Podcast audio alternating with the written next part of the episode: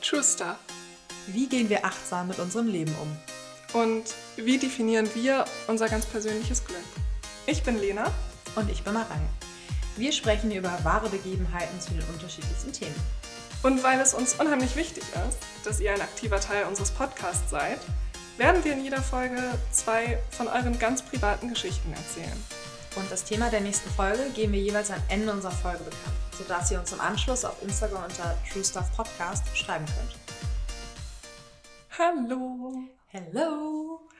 Und weil ich es äh, in der letzten Folge lustig fand, dir eine wirklich unwichtige Lena-Frage zu stellen. Hm. Ähm, ihr da draußen müsst nämlich wissen, dass ich Marei ziemlich oft irgendwelche unwichtigen Fragen stelle. Das würde ich so nicht sagen. Würdest du nicht sagen, Nö, wenn ich nicht. dich so frage, Frag auf welches deiner Körperteile könntest du am ehesten verzichten?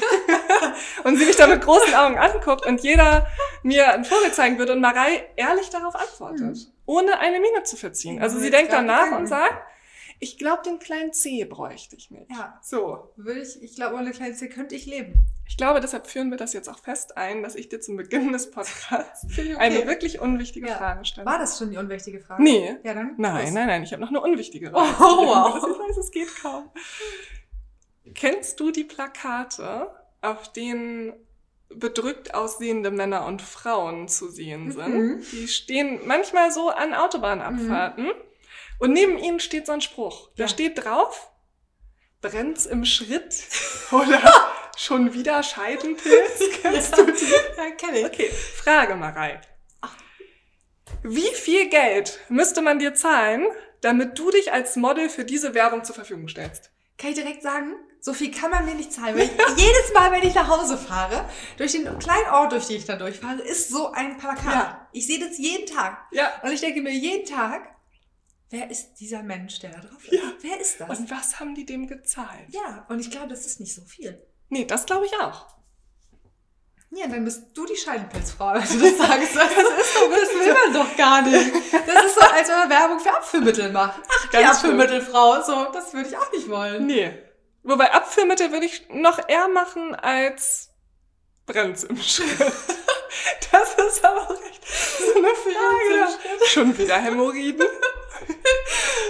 Ich frage mich, wie viele Leute fahren vorbei und sagen, ja, Endlich! jetzt weiß ich es wieder, ich wollte zum Arzt. Genau, ich wollte doch zur Apotheke fahren und mir die Hämorrhoidencreme Ja. kaufen. Ob das passiert? Bestimmt. Ich glaube schon, nein, das möchte ich jetzt nicht ausführen, weil dann kriegen wir hier den Shitstorm von Leuten. Es ist ganz normal, in die Apotheke zu gehen und nach Hämorrhoidencreme zu fragen. Ja, ist es auch, aber Ja, man geht dann ja auch eher so hin und sagt, also eine Freundin von mir, Ja, genau. die hat äh, schlimme Hämorrhoiden. ich weiß auch gar nicht, was genau das ist. Ich sollte nur fragen. Oder man googelt vorher den Namen der Creme und bestellt die so, als wüsste man Ja. gar nicht, was man bestellt. So. Auch gut. Lies das am besten noch auf so aufgeschriebenen Zettel vor. Genau, so was, was hat meine Schwester mir Ja, jetzt genau. aufgeschrieben? Also, Ja, so. Meine Schwester muss oft für mich herhalten. Also ich kaufe keine Hämorrhoidensalbe. Ähm, aber auch wenn man zum Beispiel sich jetzt irgendwas eingefangen hat und sich den ganzen Tag übergeben muss ja. und dann irgendwelche Tropfen kauft, damit das Ja. aufhört, ähm, dann steht man in der Apotheke. Also ich muss jetzt erst mal gucken, was meine Schwester mir hier Ja, aufgeschrieben ich hat. kenne das ja auch gar nicht, was sie hier, wie, ich kann Ja. ihre Schrift nicht lesen. Ja. So Und dann sagt die Apothekerin, ach, ihre Schwester hat Magen und Darm. ja, also ich kenne den Verlauf der Ja. Krankheit nicht, weil ich hatte so etwas Ekeliges Ja, genau. oh, Finde ich sehr gut. Ja, Oh Gott. klasse. Ja, Und damit steigen wir zu unserem Thema ein. Absolut. Unser Thema heute geht um Achtsamkeit Ja. und Glück und Mut Mhm. und alles, was wichtig ist im Leben. Ja, ich ähm, fange mal wieder an. Oh, ich bin gespannt. Mein Kapitel heute begibt sich so ein bisschen auf der Spur von Kohlenhydraten und Konjunktur. Mhm. Und weil ich es so schön fand, dass du letzte Woche eine Folge hattest, in der du davon ausgegangen bist, dass ich die gute Judith kenne, Ja. habe auch ich jetzt eine Uh. Folge gewählt über eine Person, die du eventuell kennst. Du musst Okay. sie nicht kennen. Ja. Das ist nicht wie bei Judith. Mhm. Aber vielleicht sagt die Story dir etwas, Also denn die Druck ist sehr ist- bekannt. Druck ist jetzt da, aber Druck nicht ist groß. unendlich groß. Na warte. Na, Liz wächst als fröhliches Mädchen in Waterbury im US-Bundesstaat Connecticut auf. Ihre Eltern bewirtschaften eine Weihnachtsbaumschule und ihre Schwester ist Autorin. Auch Liz wird Autorin. Sie heiratet und führt ein oberflächlich betrachtet tolles und erfolgreiches Leben. Sie hat tolle Freundinnen, einen gut bezahlten Job, keine Geldprobleme und lebt mit dem Mann, der sie über alles liebt, in einem Vorort in New York. Es scheint die perfekte Beziehung zu sein und viele Leute beneiden sie um ihr Leben. Ihr Mann wünscht sich schon lange Kinder. Er möchte gerne eine richtige Familie mit ihr gründen. Doch Liz weiß nicht so recht. Irgendwie fühlt sich dieser Gedanke nicht richtig an. Sie ringt lange mit sich, denkt darüber nach, ist hin und her gerissen. Mit ihren Freundinnen bespricht sie ihre Gedanken und fragt, ob ihnen immer klar war, dass sie Kinder wollen. Ihre beste Freundin verweist sie letztlich auf eine Box. In dieser hat sie über Jahre Kinderkleidung und Spielzeug gesammelt, bis ihr Mann endlich bereit war, Vater zu werden. Etwas ungläubig schaut Liz sie an und denkt nach. Auch sie besitzt so eine Kiste. Allerdings ist ihre nicht mit Kindersachen gefüllt, sondern mit Reiseführern und Gedanken, an welche Orte sie noch gerne reisen möchte. Immer mehr merkt sie, dass sie anders zu ticken scheint. Doch woran liegt das?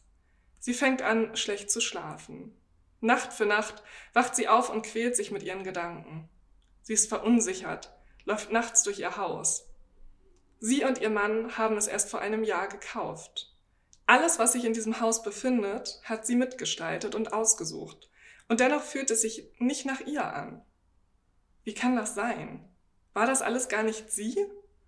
Ist das nicht die Erfüllung? Liz möchte nicht in ein Schema passen.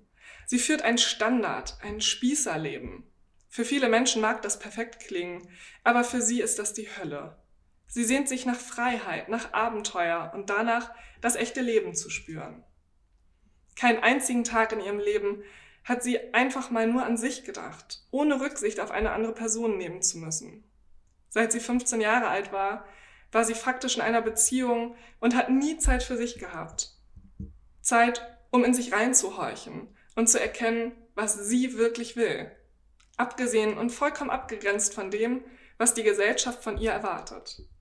Und je älter sie wird, desto mehr spürt sie, wie der gesellschaftliche Druck steigt. Nachdem Liz eine weitere Nacht ohne Schlaf hinter sich hat und erneut weinend im Badezimmer sitzt, fängt sie an, zu Gott zu beten. Beten. Das ist etwas, was Liz nie getan hat. Aber ihre Verzweiflung ist so groß, dass sie keinen anderen Ausweg sieht.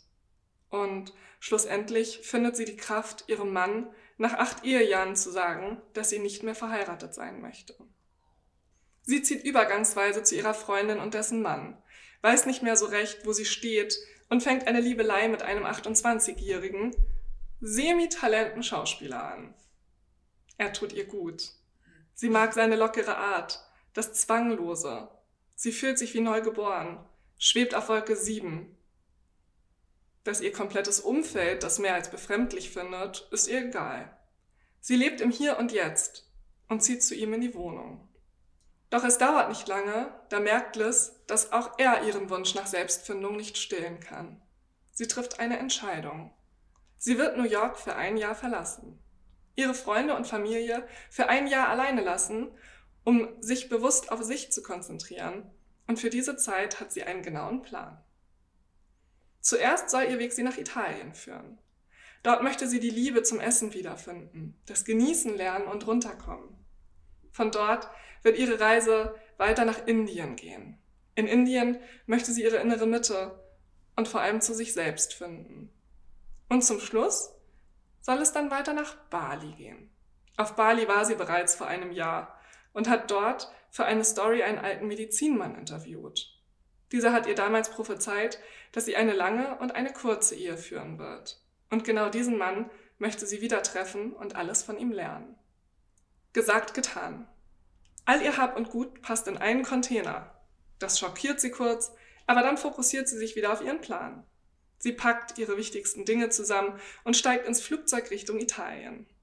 Dort angekommen, lernt sie ungeschönt, mit den nötigsten Dingen auszukommen. Sie fängt an, sich mit einem Wörterbuch durch die fremde Sprache zu kämpfen und alles, was sie nicht sprechen kann, kommuniziert sie mit Händen und Füßen. Glücklicherweise sind die Italiener sehr nett und bemühen sich, ihr zu helfen. So auch eine junge Schwedin, die Liz an einem dieser Tage kennenlernt, an denen sie verzweifelt versucht, sich einen Kaffee zu bestellen. Die beiden Frauen kommen ins Gespräch und die Schwedin erzählt ihr, dass ihr Freund Italienischlehrer ist und gerade einen Job sucht. Das ist für Liz wie ein Sechser im Lotto. Er fängt wenig später an, sie zu unterrichten, zeigt ihr schöne Orte und nimmt sie mit in seine Familie, als wäre sie ein Teil davon. Auch seine Freundin wird in dieser Zeit eine enge Freundin von Liz. Sie essen und reden viel miteinander und nach so langer Zeit kann Liz das Essen auch endlich wieder richtig genießen. Sie möchte nicht mehr über Kalorien nachdenken und das Essen wählen, was am wenigsten Kohlenhydrate hat. Sie will leben. In dieser Zeit legt sie einige Kilos drauf, aber das stört sie nicht. Es geht ihr so gut wie schon lange nicht mehr. Doch wie es kommen musste, kommt der Tag, an dem Liz die Reise weiter in Richtung Indien führt. Der Abschied von ihren neu gewonnenen italienischen Freunden fällt schwer. Und doch freut sie sich sehr auf ihren nächsten Lebensabschnitt. In Indien angekommen, zieht sie in ein Ashram. Ein Ashram ist eine Art klosterliches Meditationszentrum, was von einem Guru geführt wird. Wie die Beschreibung es schon sagt, steht hier die Meditation und die Selbstfindung im Vordergrund. Mehrmals am Tag geht Liz zur Meditation und lernt diese von der Pike auf. Doch es fällt ihr schwer. Sie schafft es einfach nicht, ihren Geist freizulassen und sich vor sich selbst zu öffnen. Schnell freundet sie sich mit einem Mann an, der ebenfalls den Weg dorthin gefunden hat. Er ist zwar nicht sonderlich charmant und tritt ihr ab und zu verbal auf die Füße, dennoch schätzt sie seine Anwesenheit sehr. Außerdem lernt sie ein junges Mädchen kennen, das ihr erzählt, dass sie einmal Psychologie studieren möchte. Liz ist begeistert von der westlich orientierten Lebenseinstellung des Mädchens und sichtlich schockiert, als sie erfährt, dass die Eltern vorhaben, sie zwangs zu verheiraten. Phil ist ein schlimmer Gedanke, der sie immer wieder an ihre Ehe zurückdenken lässt. War das alles vielleicht doch nicht so schlimm? Hatte sie eventuell etwas viel zu Wertvolles aufgegeben? Doch genau von diesen Gedanken soll sie sich befreien. Sie übt die Meditation immer weiter und wird schließlich besser und besser. Langsam aber sicher findet sie zu sich. Sie lernt es, sich Ruhe zu geben, loszulassen und ihre Gedanken abzuschalten. Ein Zustand, den sie nie zuvor kennengelernt hat. Sie sagt, die wichtigste Erkenntnis sei, Gott wohnt in dir als du. Also wohnt Gott in mir als ich. Schließlich tritt Liz die Reise zu ihrem letzten Stopp nach Bali an. Sie verabschiedet sich von ihrem neu gewonnenen Freund, der ihr zum Abschied sagt, dass sie niemals den Glauben an die Liebe verlieren soll. Worte, die sich Liz einprägen wird. Auf Bali angekommen, schlägt die junge Frau den direkten Weg zu dem Medizinmann ein. Er scheint sie nicht zu erkennen. Liz versucht alles, aber es bringt vorerst nichts. Nach so viel Erklärungsarbeit kann er sich plötzlich doch wieder erinnern. Er hat sie gar nicht erkannt, weil sie vor einem Jahr so leer und traurig war und jetzt plötzlich ein so fröhlicher, offener Mensch vor ihm steht. Er hält sein Versprechen vom vergangenen Jahr, ihr alles, was er weiß, beizubringen und gibt ihr all seine Bücher, in denen er sein ganzes Wissen gesammelt hat. Er erlaubt ihr, sich so viele Notizen zu machen, wie sie nur kann. Und Liz schreibt und schreibt und schreibt. Dann kauft sie sich ein Haus und beginnt, gemeinsam mit dem Medizinmann einen Tagesplan aufzustellen, der der Achtsamkeit und Selbstfindung dienen soll. Und schließlich gelingt ihr auch die Meditation. Wie das Schicksal es so will, lernt sie José durch einen Fastunfall kennen. Er hat etwas Spannendes, Charmantes und irgendwie mag sie ihn. Nicht zuletzt wahrscheinlich deshalb, weil die beiden eine sehr ähnliche Vergangenheit verbindet. Sie fangen an, Zeit miteinander zu verbringen. Er zeigt ihr die Insel, die schönen Seiten, läuft mit ihr über Märkte und genießt Abende am Strand. Es scheint perfekt zu sein. Und irgendwie scheint dieser Mann genau zu verstehen, was Liz braucht. Es macht den beiden etwas Angst. Abwechselnd sind sie hin und her gerissen, wissen ihre Gefühle nicht einzuordnen. Als Liz die Beziehung mit ihm schon fast beendet hat, erinnert sie sich an die Worte des Freundes aus dem Ashram. Sie soll den Glauben an die Liebe niemals verlieren. Und so finden die beiden doch noch zusammen und beschließen, ihr Leben miteinander zu verbringen. Doch Liz lernt nicht nur ihn kennen, sondern findet auch eine richtig gute Freundin. Leider geht es ihr nicht so gut. Sie ist alleinerziehende Mutter der Vater des Kindes hat sie regelmäßig verprügelt und sie müssen immer wieder umziehen, weil sie so wenig Geld und kein eigenes Dach über dem Kopf haben. Liz trifft also eine Entscheidung. Bald steht ihr Geburtstag an und sie bittet ihre Freunde, ihr nichts zu schenken, sondern alternativ für ihre Freundin zu spenden. Insgesamt kommen rund 18.000 Dollar zusammen, mit denen Liz Freundin sich ein eigenes Haus kauft. Sie ist überglücklich, ihrer Freundin und dessen Tochter einen so großen Wunsch erfüllen zu können und ihnen etwas zu geben, was für sie bislang völlig normal und selbstverständlich war. Dann wird es Zeit für sie zurück nach New York zu gehen. Jedoch nicht alleine. Ihre neue Liebe José nimmt sie mit. Sie heiraten sogar in New Jersey. Und dort führen sie über zwölf Jahre lang eine glückliche und erfüllte Ehe, bis diese schließlich in die Brüche geht. Beide geben keine Gründe dafür an, sagen aber, dass sie sich im Guten getrennt haben und nun als Freunde weiterleben. Im Jahr 2017 erkrankt Liz beste Freundin schwer an Krebs und sie merkt plötzlich, dass sie ihre Freundin nicht nur liebt, sondern verliebt in sie ist. Und so heiraten die beiden. Leider verliert ihre neue Ehefrau den Kampf gegen den Krebs und stirbt 2018. Liz jedoch glaubt bis heute fest an die Liebe. Ihren starken Glauben und vor allem den Glauben an die Liebe wird sie niemals verlieren. Vor kurzem postet sie in einem sozialen Netzwerk, dass sie frisch verliebt ist. Hm. Kennst du die Geschichte? Es gibt doch den Film Eat, Pray, Love. Ja, richtig. genau. Julia Roberts, glaube ich. Ja, ne? und sie hat so mhm. gut gespielt. Ja, mega. Also super inspirierender Film. Finde ich auch. Der inspiriert mich ja immer ins Schweigekloster zu gehen. Oh, wirklich? Ja. Ach, nee. Ich sage alle, alle was. Oh, nein. Ich habe darüber nachgedacht. Du kannst es hier in Hamburg machen, ne? mhm. dann kannst du ein Wochenende dahin gehen. Du nee, musst aber auch arbeiten, ne? Und es ist so schwer, zwei Tage zu schweigen. Nee, ich müsste mehr als zwei Tage, glaube ich, machen. Also ich habe mir ein anderes rausgesucht und ich würde fünf Tage machen, weil ich glaube, dass ich schon zwei Tage brauche, um mich darauf einzustellen. Und das ist ja auch in deiner Geschichte. Sie hat ja auch gebraucht, bis sie dieses Meditieren überhaupt kann. Ja, das und stimmt. so würde mir das, glaube ich, auch gehen. Aber was bringt einem das Schweigen? Ich meine, wir machen einen Podcast dabei. Wir sind kommunikativ. Weil wir gerne viel reden. Weil wir uns gerne ja. mitteilen. Mhm. Und gerne kommunizieren. Mhm.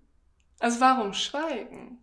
Ich glaube, es kann sehr heilsam sein. Einfach mal zu schweigen und nachzudenken. Und man findet, ich stelle mir das so romantisch vor. Ich glaube, meine Vorstellung ist romantischer als die Realität an der Stelle. Ich glaube, ich sage so nach sechs Stunden, ciao, ich gehe wieder. Also, Hast du mal darüber nachgedacht, was du tust, wenn du Ruhe zu Hause haben willst? Mhm. Also bewusst darüber nachgedacht, was du dann tust? Was machst du dann? Denk mal drüber nach. Ich habe mir nämlich gerade Gedanken darüber gemacht. Na? Immer wenn ich alleine zu Hause bin und froh bin, dass ich meine Ruhe habe, singe ich. ich singe nicht schön. Aber du singst. Ich singe immer. Ich singe mhm. im Auto. Mhm. Ich singe im Kopf. Also wenn ich nicht laut mhm. singen kann, weil ich bei H&M stehe, singe ich im Kopf. Also warum soll ich schweigen? Ja, dann, du musst ja nicht schweigen. Aber ich finde, deine Geschichte illustriert so toll, wie wichtig das ist, etwas für sich zu machen. Ja. Das also ist so, so wichtig. Oh, ich würde auch gerne mal nach Italien fahren, nur essen. Ja, ne? Und ich finde es auch so toll, dass sie sagt, ja, dann nehme ich zu. Und sie ja. rät ihrer schwedischen Freundin das ja auch. Sie sagt, mhm. hör auf, darauf zu gucken. Iss einfach, leb einfach. Und Essen ist Leben, ne? Ja, das sage ich auch immer. Ja. Ich finde, Essen ist Lebensqualität. Äh, total. Ganz, ganz viel. Total. Und ich möchte nicht auf alles verzichten. Also ich achte ja auch inzwischen auf meine mhm. Essgewohnheiten. Das habe ich ja vorher nie gemacht. Aber nee, ich möchte nicht auf alles verzichten. Und gerade die italienische Küche. Also mit ein paar Kilos würde ich dann nicht äh, auskommen. Nee, ich könnte, glaube ich, gar nicht so viel Sport machen, um das dann auszugleichen. Nee. Und das wäre auch nicht Sinn der Sache. Also Sinn der Sache ist es dann ja nicht im Vergleich so viel Sport zu machen, sondern auch sich das italienische Leben anzugucken und zu genau. leben und zu essen und so. Was ist deine Lieblingsküche? Hm. Im Moment esse ich gerne asiatisch, einfach weil es so warm ist. Ja, und dann esse ich gerne ein Thai-Curry. Okay. Ja, ich, die vor einem halben Jahr noch gesagt, ich hasse Kokosmilch. Ja. Aber durch die Wärme ich, mag ich das ganz gerne, weil es nicht so schwer im Magen liegt. Okay. Aber ansonsten allgemein übers Jahr gesehen, über mein Leben gesehen, italienisch. Ja. Oh, eine leckere Pizza. Tortellini. Tortellini. Nudeln, Ravioli. Boah, so lecker. Und du? Italienisch, definitiv. Ja. Italienisch. Ja. Geht auch immer, finde ich. Ja, und die amerikanische Küche mag mhm. ich auch, wobei die abgewandelte Form. Also mhm. in Amerika esse ich nicht so gerne, weil es schon sehr fettig ist. Ja. Und, und schon sind wir wieder beim Essen. Ja. Und das macht glücklich. Ja. Weil ich bin gerade glücklich, wenn wir darüber sprechen. Ja, ich auch. Und ich finde, Essen hat ja auch so viel mit Gemeinschaft dann zu tun und man macht es zusammen im besten Fall. Und das, also solche Momente dann achtsam zu genießen und wahrzunehmen und in dem Moment zu sein. Ja, sich auch diese Zeit in Indien zu nehmen Mhm. ne? und dieses Meditieren wirklich zu lernen. Ja. Und also ich musste so lachen bei dem Film und ich habe ja ganz viel über die Geschichte dahinter recherchiert. Mhm.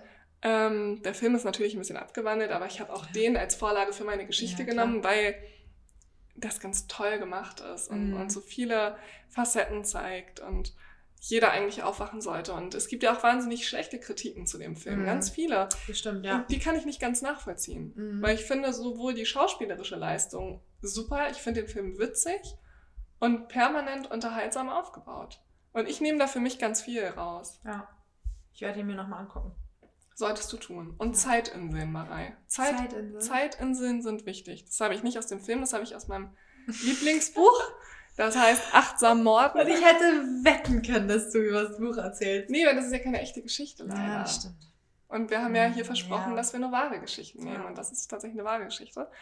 Ähm, nee, Achtsam Morden ist sehr cool. Und da lernt man drin, sich Zeitinseln zu bauen. Sich Zeit zu nehmen, wo niemand dich stören darf. Wo du dein Handy ausmachst oder auf lautlos machst. Ich mache mein Handy nie aus, aber Flugmodus rein und da tust du das, was du tun möchtest. Mhm. Ohne Rücksicht auf andere Menschen. Und ich nehme mir diese Zeitinseln jeden Tag. Das ist gut. Ja.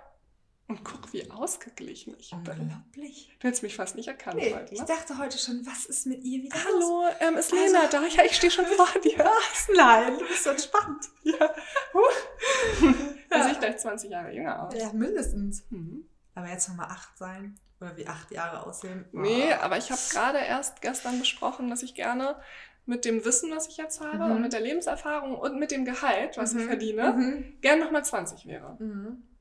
Weil man dann die 20er nochmal so. Ich meine, ich bin 28, das ist nicht alt, aber ja, man durchzecht nicht mehr die ganzen Nächte und weiß, nächsten Tag geht's zur Arbeit und nicht zur Schule. Und Mhm. ja, mit 20 bin ich auch schon nicht mehr zur Schule gegangen. Ja, gut, egal. Egal, wir lassen es so, wie es ist. Unser Leben ist schön. ja, wir machen es uns schön. Und ich bin jetzt gespannt auf deine Geschichte. Ich muss sagen, ich habe richtig lange drüber nachgedacht über dieses Thema. Ja. Bevor ich jetzt vorlese, muss ich es nochmal loswerden.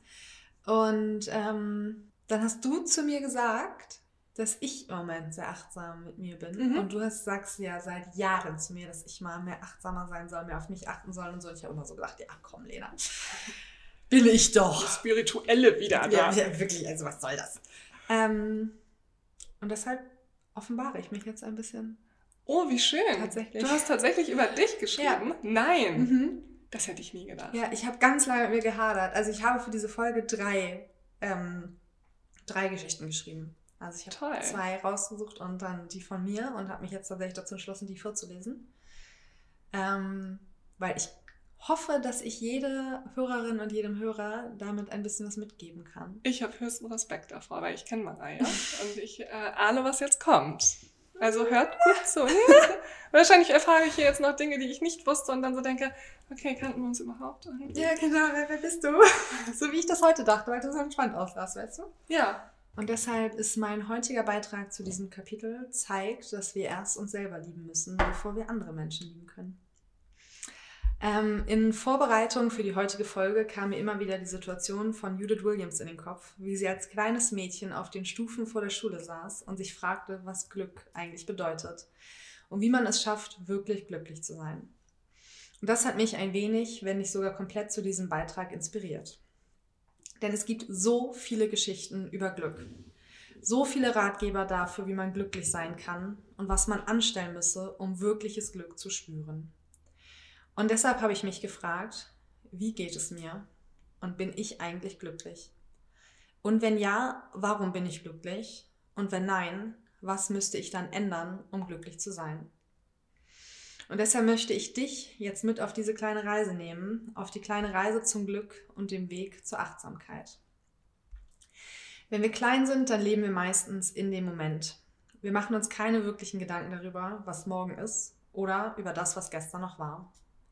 Wir machen einfach das, was jetzt gerade wichtig ist. Und in den meisten Fällen hat uns genau das wirklich glücklich gemacht. Und je älter wir werden, desto mehr denken wir darüber nach, was alles passiert ist, was wir erreichen müssen und mit welchen Verpflichtungen das verbunden ist. Was da eigentlich alles auf uns zukommen wird. Und dabei verlernen wir, die einzelnen kleinen Momente zu leben, die uns auf diesem Weg widerfahren. Also halte einen Moment inne. Vielleicht mach sogar kurz auf Pause und überleg dir, wann du das letzte Mal wirklich glücklich warst. Und ich gebe dir dabei gerne eine kleine Hilfe und sage dir, wann ich das letzte Mal so richtig glücklich war. Als ich heute Morgen, also an dem Tag, an dem ich dieses Kapitel schreibe, aufgewacht bin, hat es geregnet. Und ich hatte so gar keine Lust aufzustehen, geschweige denn mir meinen Hund zu schnappen und rauszugehen. Aber gut, eine wirkliche Wahl, ob ich das tun möchte oder nicht, habe ich ja nicht wirklich. Also bin ich aufgestanden, habe mich angezogen und mich dafür bereit gemacht, in den Regen zu gehen. Sowohl was meine Klamottenwahl angeht, als auch meine seelische Verfassung, meinen Tag mit einem kleinen Regenspaziergang zu starten. Und als ich da an dem Park im Nieselregen stand und meinem Hund dabei zusah, wie er über diese Wiese rannte und freudestrahlend auf mich zulief, habe ich einen Moment innegehalten und war einfach glücklich habe mir versucht, diesen Moment zu merken, falls ich mal wieder daran zweifle, ob ich eigentlich glücklich bin. Denn es sind genau diese kleinen Momente, die das Glück unseres Alltags ausmachen. Diese kleinen Momente, die wir uns merken sollten. Denn wahres und wirkliches Glück steckt nicht nur in diesen ganz großen Momenten in unserem Leben. Ganz im Gegenteil, das Glück unseres Lebens steckt in jeder Faser von diesem. Und möge der Moment noch so klein sein, und mit diesen Momenten des Glücks sollten wir achtsam umgehen. Vor ein paar Monaten hat sich mein Leben oder etwas in meinem Leben entscheidend geändert, was mich kurzzeitig sehr aus der Bahn geworfen hat und mein Leben ziemlich auf den Kopf gestellt hat. Ich hatte das Gefühl der kompletten Überforderung und wusste gar nicht, wo mir der Kopf stand. Bis ich einen Moment innegehalten habe, einmal tief durchgeatmet habe und mich dafür entschieden habe, das als Chance zu sehen mal nicht für andere zu leben, sondern nur für mich. Und zwar wirklich nur für mich. Und ich muss sagen, dass ich seitdem eine der glücklichsten Zeiten meines Lebens lebe. Was nicht heißen soll, dass ich vorher nicht glücklich war. Oh doch, das war ich. Aber manchmal muss man sich mit neuen Situationen arrangieren und das habe ich getan. Und zum ersten Mal habe ich wirklich gemerkt, was Achtsamkeit für mich eigentlich bedeutet. Und habe angefangen, mit mir und meinem Leben deutlich achtsamer umzugehen. Und deshalb kann ich dir gerade nur den Tipp geben, mach das auch. Lebe den Moment ganz für dich. Achte darauf, was du eigentlich von deinem Leben möchtest und erwartest. Denke nicht an die Vergangenheit und lasse dich nicht von unnötigen Emotionen ablenken, sondern tue das, was du alleine möchtest und achte dabei auf dich.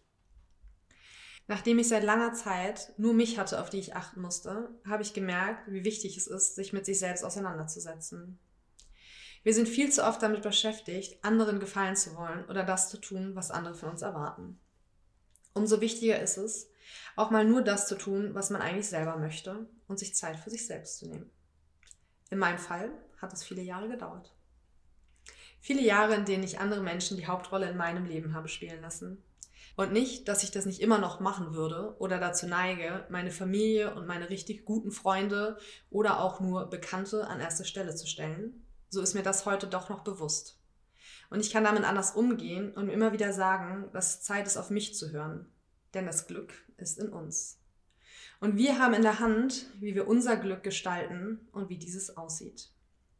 Als ich das Buch von Judith Williams gehört habe, war ich fasziniert von ihrer Achtsamkeit sich selbst gegenüber. Diese Frau hat das Glück für sich definiert und führt ein erfülltes Leben. Nimmt Dinge, wie sie sind und akzeptiert sie. Und wenn man sie so reden hört, dann hat man das Gefühl, dass es manchmal hilft, das Leben mit einer gewissen Leichtigkeit zu nehmen. Und wenn mir meine beste Freundin jetzt gegenüber sitzt und leicht schmunzeln muss, sagt mir das, dass sie all die Jahre recht hatte, wenn sie gesagt hat, pass besser auf dich auf. Denn wir sollten alle im Alltag mehr auf uns und unsere Bedürfnisse hören. Auch wenn wir gerne Dinge für andere tun. Und auch wenn wir im Alltag funktionieren wollen und müssen, und auch wenn unsere Arbeit mal wieder sehr stressig ist. So ist unser eigenes persönliches Glück am Ende das, was zählen sollte. Und wenn wir es zulassen, glücklich zu sein und mit unseren glücklichen Momenten behutsam umzugehen, dann kommt die Liebe zu sich selbst von ganz allein. Ich habe in den letzten Wochen mehr über mich selbst gelernt als in all den Jahren vorher. Weil ich die Zeit hatte, mal nur auf mich zu hören. Und auch wenn ich lange Angst davor hatte, bin ich jetzt sehr dankbar dafür. Und weiß, dass Glück und Achtsamkeit sicher zusammengehören und deutlich mehr zusammengehören, als ich es vorher wusste. Wie schön. das hast du toll geschrieben. Danke. Ähm, witzig, weil wir da so oft drüber gesprochen Mhm. haben und wir ja beide keine Menschen sind, die besonders achtsam mit sich umgegangen Nee. sind. Und Nee. ich das ja auch schmerzlich lernen musste, Ja. weil mir irgendwann dieses Buch in die Hand gedrückt wurde und gesagt Ja. wurde, hier, achtsam morgen, du stehst ja immer so auf irgendwelche Krimis Ja. und jetzt liest das mal bitte und nimm dir das mal zu Herzen. Ich noch so gedacht habe, Achtsamkeit, genau. Mhm. Das sind irgendwelche Groupies. Ja, ich, ich konnte ganz lange auch mit diesem Wort nichts anfangen. Achtsamkeit. Ja. Und ich glaube, es ist wichtig, das für sich so zu definieren. Ja, Weil total. du kannst ja übertrieben viele Definitionen davon durchlesen. Absolut. Und dann gucken, was bedeutet das eigentlich für Ja. dich. Und auch wenn ich in den letzten Wochen viel beschäftigt war und viel unterwegs und viel gemacht habe und so, ähm, habe ich mehr zu mir selbst gefunden als vorher. Mhm. Und mich nochmal anders kennengelernt. Mhm. Und ich glaube, das ist so wichtig. Ja, das, das auf jeden Fall. Das denke ich auch. Ich glaube aber auch, um die andere Seite davon mal zu sehen, dass es auch gefährlich sein kann, achtsam Mhm. zu sein. Und zwar beobachte ich das immer wieder bei Leuten, die zum Beispiel zu einem Therapeuten gehen oder einen Achtsamkeitskurs machen. Das ist ja gerade eigentlich groß im Trend. Mhm. dass die als totale Egoisten zurückkommen. Weil da sitzen Ja. auf einmal Menschen, Ja. die sagen, du achtest jetzt nur noch auf dich. Mhm.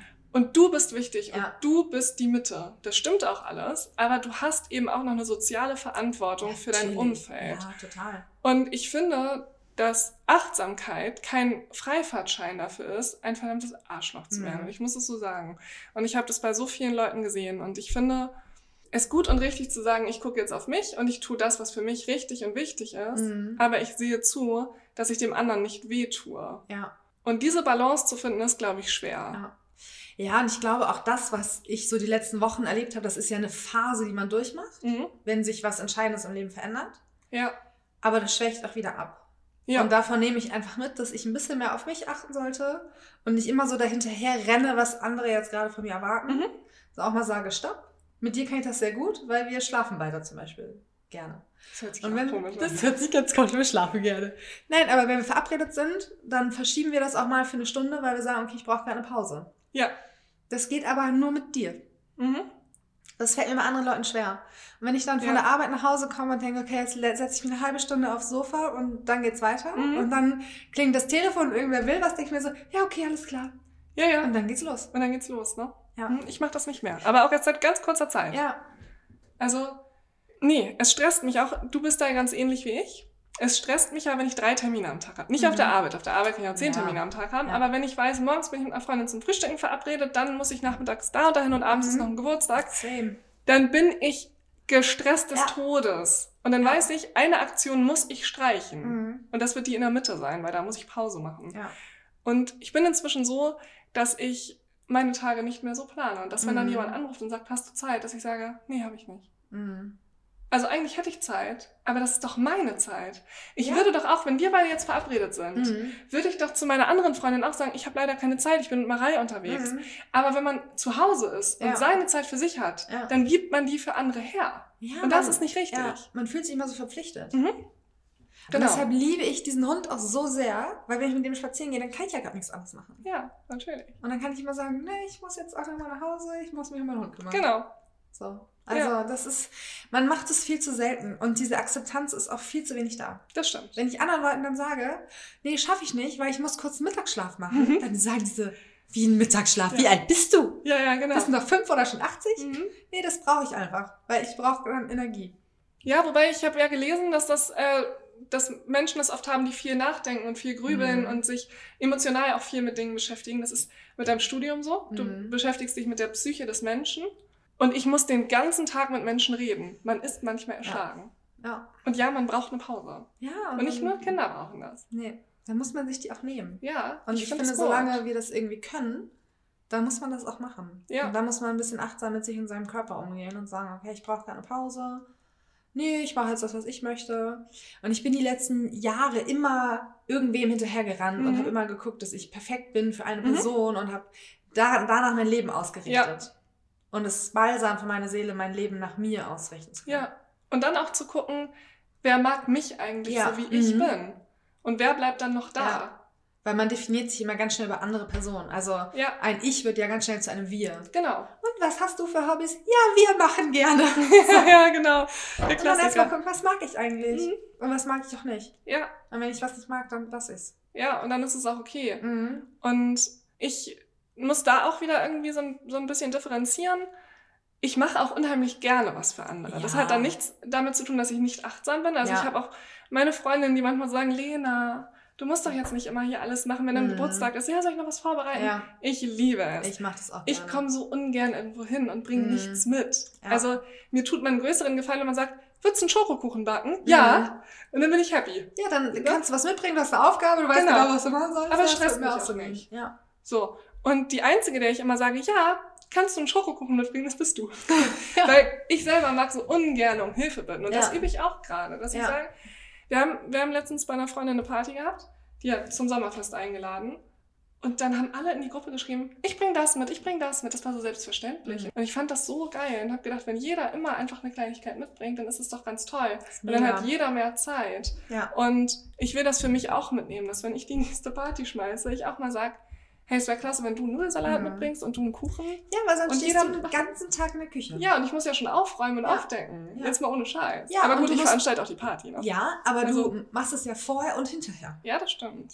Also meine letzte Party, die ich gefeiert habe. Ja, Du kennst mich. Spätestens um zwei wollte ich eigentlich alle aus dem Haus haben, klar. dass ich um drei im Bett liege und die Wohnung geputzt ist. Ja, Das hat auch geklappt, weil ich habe um Viertel nach, oder hätte geklappt, weil ich habe um Viertel nach zwei auf die Uhr geguckt und dachte, super, schon ein bisschen später, aber jetzt fange ich an, alle rauszuschmeißen. Als ich dann das nächste Mal auf die Uhr guckte, war das irgendwie 20 nach vier. ui, so lange war ich ewig nicht wach. Ich auch nicht. Und im Bett lag ich um fünf nach sechs. Oh, das hätte ich nicht geschafft. Und hab, lag im Bett und schwankte zwischen, herrlich, war das eine tolle Party, Ja, weil ich habe die Zeit ja auch vergessen. Das spricht ja auch dafür, wenn ich die Zeit vergesse. Und in drei Stunden muss ich wieder aufstehen. hm. Oder will. Also ich hätte es, na doch, weil mein nächster Tag war ziemlich voll geplant, ja, dass ich das schon irgendwie musste. Aber dann denke ich mir auch so, dann ist der ganze Tag im Eimer. Ich Ja. war den ganzen Sonntag müde. ja, klar. Ich saß bei meinen Eltern mittags zum Mittagessen und war müde und zum Kaffee trinken und war müde. Und bin, ich glaube, um 18 Uhr am nächsten Tag ins Bett gegangen und war so, Amen. Ich liege im Bett und kann jetzt schlafen. Ja, Und dann frage ich mich immer, wann hole ich diesen Schlaf nach? hm. das dauert Wochen Nie. bei mir. Ja. Also ich bin die ganze Woche nach sowas geredet. Ja. Aber das Schöne ist, weil man sich hinlegen kann, ohne dass jemand sagt, liegst du schon wieder im Bett? Mhm. Ja, ich liege im Bett. Und ich finde es richtig gut. Das kann ich jetzt. Und Ja. ich bin richtig dankbar. Ja. Wenn ich mich mittags mal eine Stunde hinlege, weil ich auch irgendwie dann vielleicht um sechs aufgestanden bin und dann schon gelernt habe, Mhm. dann kann ich mich mittags ja für mich eh mit gutem Gewissen hinlegen. Ja, Und wenn ich dann weiß, da kommt niemand um die Ecke, der sagt, wieso liegst du jetzt? Dann liege ich da in meiner Wohnung und denke mir, oh, ja, ist auch schön. ja. Und dann bin ich auch glücklich. Ja, das stimmt. So, Also Schlafen und Essen macht glücklich. Mhm. Das haben wir geklärt. schlafen macht glücklich, essen macht glücklich, gute Freunde machen glücklich. Auf jeden Fall. Und die sollten auch, gute Freunde, also woran erkennt man einen guten Freund? Das ist immer die Frage. Den erkennst du daran, dass er dir mehr Gutes als Schlechtes tut. Ja. Ganz einfach. Ja. Pro und Contra aufstellen. ja. Ich gehe So. da hin und gehe mit besserer Laune wieder weg. Und wenn ein guter Freund dir über Wochen immer den Rucksack voller packt, als er war, dann ist das scheiße. Ja. Dann besprich das mit ihm, wenn er Ja. dir wichtig ist. Und ansonsten wird er bitte aussortiert. Ja, Dann hat man wieder Platz für einen neuen Freund. ja, das muss man manchmal machen. Weil so ein Freundeskreis hat ja nur eine gewisse Kapazität. Mhm. So, und damit genug zu den Geschichten, die wir rausgesucht haben, wo es uns ein Anliegen war, die zu erzählen. Jetzt kommen wir zu euren Geschichten. Wir haben wieder ganz viele Nachrichten bekommen zum Thema Achtsamkeit und Glück. Genau. Und das hat mich ganz berührt, ähm, wie unterschiedlich tatsächlich unsere ähm, Geschichten waren, die wir zugeschickt bekommen haben und wie unterschiedlich Leute Achtsamkeit und Glück definieren. Ja, und mir ist aufgefallen, es sind viel private Geschichten gewesen. Also Mhm. ihr habt super viel von euch preisgegeben, was Mhm. ganz cool ist, weil wir euch dadurch ein bisschen besser kennenlernen können. Und das hätte ich gar nicht so gedacht. Also viele Geschichten wurden ja von sich selbst erzählt oder so aus dem direkten Umfeld, hatte ich so das Gefühl. Ja, Und das fand ich total spannend zu sehen, ähm, was ihr da so erfahren habt und uns erzählt habt. ja, ich auch. Deshalb werde ich jetzt auch damit beginnen, Ja. mal ähm, die Geschichte von der lieben Sina zu erzählen. Ihren Namen darf ich nennen. Ich bin gespannt. Mhm. Sina ist 19 Jahre alt und hat einen Terminkalender wie die Bundeskanzlerin. Sie ist unheimlich strukturiert, gewissenhaft und ehrgeizig. Und das ist auch der Grund, weshalb sich alle Leute an sie wenden.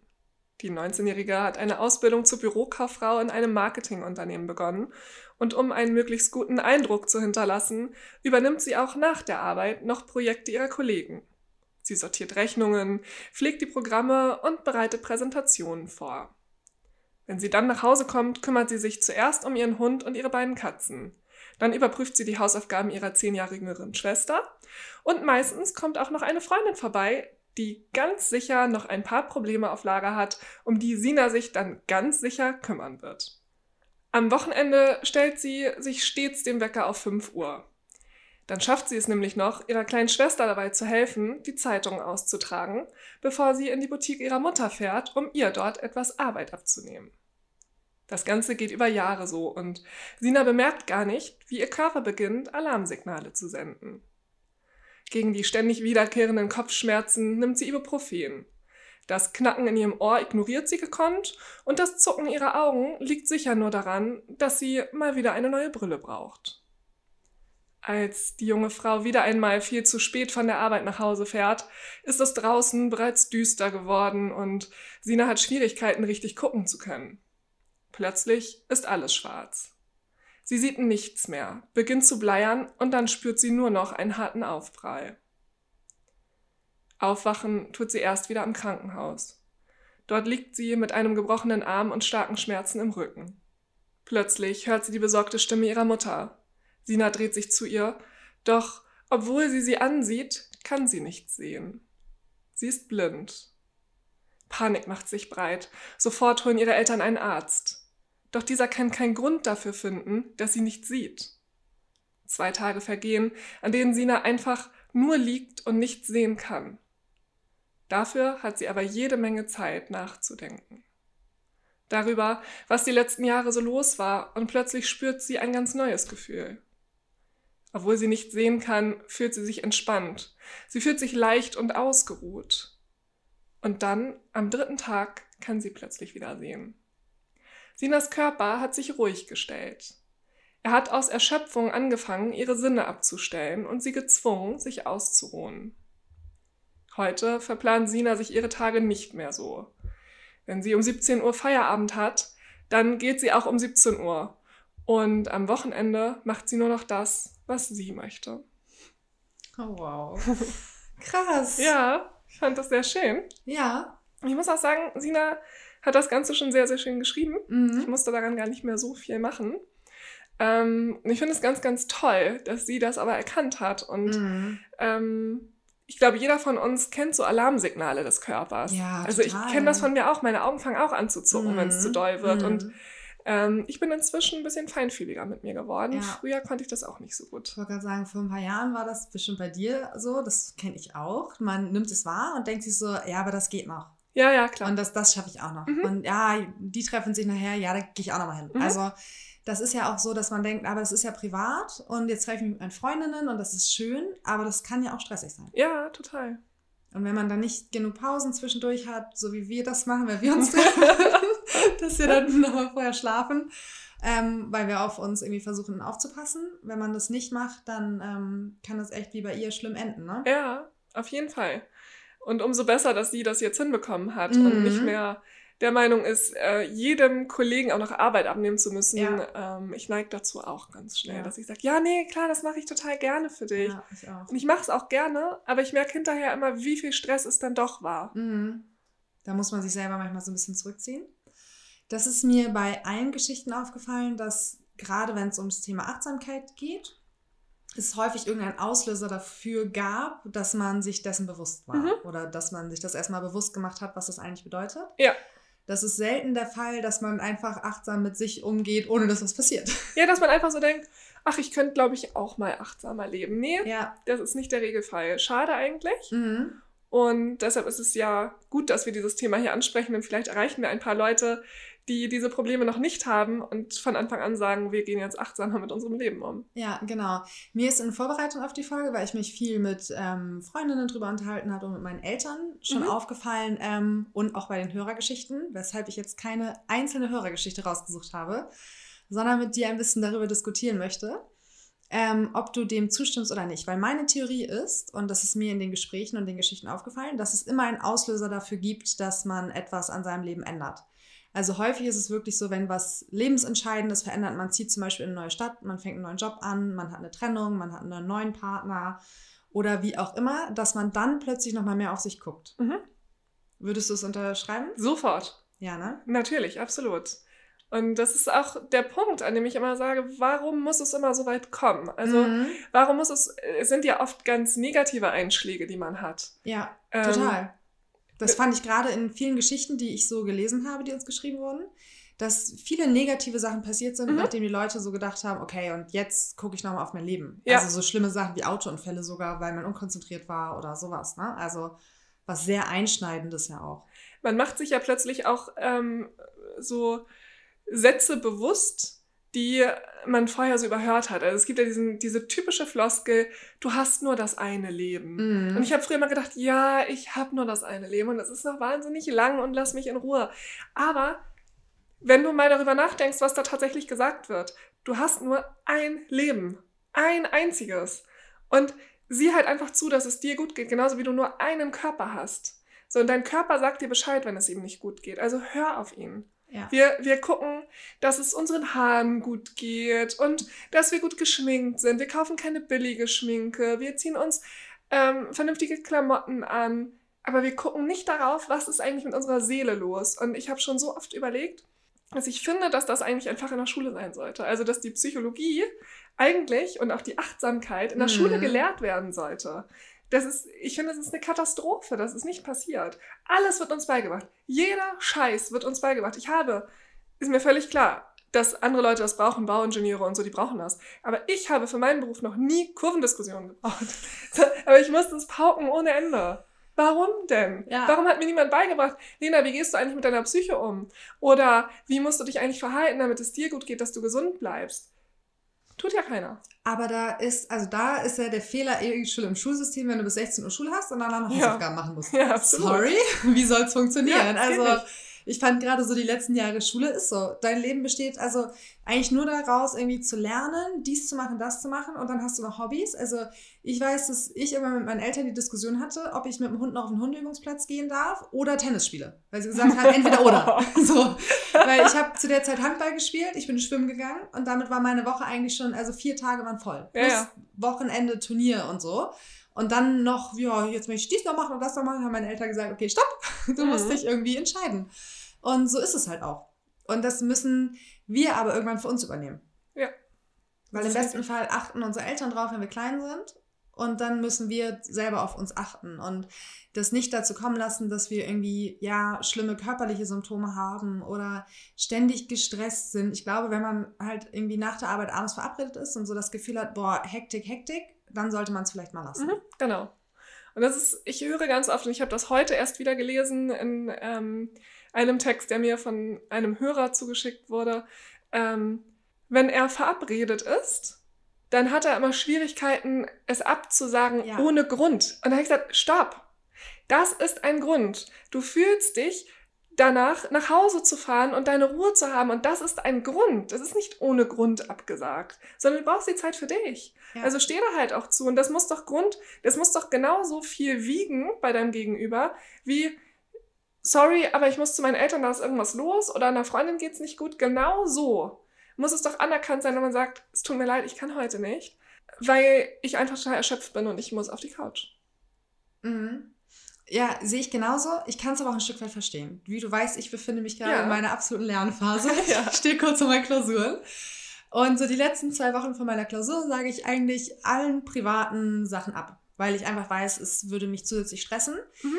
Aber es ist ja trotzdem so, dass ich einen guten Grund habe, das zu tun. Also es fällt Ja. mir auch, wenn ich das nicht habe, häufig schwer zu sagen, boah, das ist mir jetzt zu viel. Mhm. Ich hatte das in letzter Zeit, weil ich ja aus der Stadt, wo ich viele Freunde habe, weggezogen bin, dass ich eigentlich irgendwie vier Abende in Folge immer hingefahren bin, was Mhm. mit denen gemacht habe und am fünften Tag gesagt habe, nee, es stresst mich, ich habe keine Lust. Ich möchte jetzt nicht noch eine halbe Stunde im Auto sitzen, bis ich da bin und eine halbe Stunde dann wieder im Auto sitzen, bis ich zurück bin. Und habe für mich einfach entschieden, dass ich es lasse. Mhm. Und wenn wir was machen wollen, dann machen wir das hier bei mir. Oder halt auch mal nichts machen. Und das ist auch mal herrlich. Ja. Und ich glaube, das sollten wir jedem nochmal mit auf den Weg geben. Achtet auf euch selber. Guckt, was euch glücklich macht. Und wenn es Sachen gibt, die euch stressen, und das haben viele von euch geschrieben, dann lasst es vielleicht einfach mal. Genau. Und guckt mal, wie euer Umfeld darauf tatsächlich reagiert. Denn Mhm. oft ist das, was man sich vorstellt, was passieren könnte, viel schlimmer als das, was tatsächlich passiert. Und viele Leute können mit, ähm, mit der Wahrheit viel besser umgehen, als man glaubt. Und viele sagen dann, oh, oh, das ist sehr ehrlich von dir. Finde ich aber toll, dass du es einfach so zugibst. Ich rate das momentan ganz vielen Freundinnen von mir und die probieren das nach und nach aus und ich bekomme das Feedback, Lina, das war total gut. Da war, die waren gar nicht sauer. Ja, huch. Ja, aber gute Freunde, sauer über deine Wahrheit. Wow. gute Freunde sind auch nicht sauer. Oder Nein. auch wenn du das, wenn es keine Freunde sind, sondern Kollegen, mit denen du dich triffst. Keiner sollte sauer sein, wenn du sagst, okay, ich brauche einfach gerade mal Zeit für mich. Ja. Also, das ist nichts dabei. Es ist nichts dabei, auf sich selbst zu hören und einfach mal Stopp zu sagen Genau. und sich zu überlegen, was einen vielleicht gerade gut tut. Also ich möchte nicht angeben, aber ich glaube, ich bin da inzwischen Profi. ich habe das perfektioniert, Nein zu sagen. Ich lerne das auch gerade wieder. Dazu äh, stellen wir euch auf Instagram mal ein paar Buchtipps rein, denn äh, ich habe darüber Oh ja. ganz viele Bücher gelesen, die ganz toll sind, die mir ganz doll dabei geholfen haben, denn ich war, das Wort Nein existierte bei mir gar nicht. Bei mir auch ganz lange nicht. Also, nicht. Mir fällt das auch in Bezug auf meine Familie oder also enge Freunde immer noch Mhm. sehr schwer, wenn die Ja. sagen, kannst du mal? Also wenn mich meine Oma fragt, ob ich was im Garten machen kann, klar, immer, Immer. sofort. Und ich habe auch riesige Lust Ja, dazu. ja. Ich freue mich Mhm. richtig. Ich habe nur darauf gewartet. also auch wenn es mir Spaß macht, ist es auch, also vielleicht sollte ich da auch nochmal auf mich hören und sagen, schaffe ich gerade nicht. Wir werden uns da in ein paar Folgen wieder drüber unterhalten und gucken, ob Ja. sich etwas getan hat. Ja, lass uns das machen. Aber jetzt geben wir erstmal das Thema unserer nächsten Folge bekannt. Mhm. Da geht es nämlich um Crime. Wir haben uns nämlich gedacht, jetzt habt ihr zwei Themen gehabt, die, ähm, ja, wo es um Achtsamkeit ging und um Lebensgeschichte. Lebensgeschichten. Und jetzt brauchen wir mal wieder ein bisschen einen kleinen Gruselschocker, Ah, ein bisschen was Spannendes. Und deshalb geht es in der nächsten Folge um Crime. Also freuen wir uns wieder, wenn ihr uns vielleicht ein bisschen was erzählt. Mhm. Vielleicht habt ihr selber schon mal was erlebt, was in die Richtung geht. Definitiv. Oder ihr könnt uns auch Fälle nennen, die ihr spannend findet, wo wir kurz was zu sagen sollen. Genau. Also von daher schreibt uns auf Instagram unter True Stuff Podcast oder schreibt uns eine E-Mail. Genau. Die E-Mail-Adresse ist truestuff.gmx.net. Sehr gut. Aber bevor wir jetzt das Buch schließen, im wahrsten Sinne des Wortes, ähm, kommt mein Part wieder. Wenn ihr uns eine Bewertung dalassen wollt, freuen wir uns da extrem drüber. Ihr könnt uns bei iTunes Podcasts oder bei iTunes allgemein bewerten. Wir freuen uns natürlich über eine Sternebewertung, aber wir freuen uns ganz besonders, wenn ihr einen Kommentar da lasst. Genau. Das wäre sehr lieb. Genau, in diesem Sinne, ich schließe heute wieder das Buch. Und bis zum nächsten Mal. Tschüss!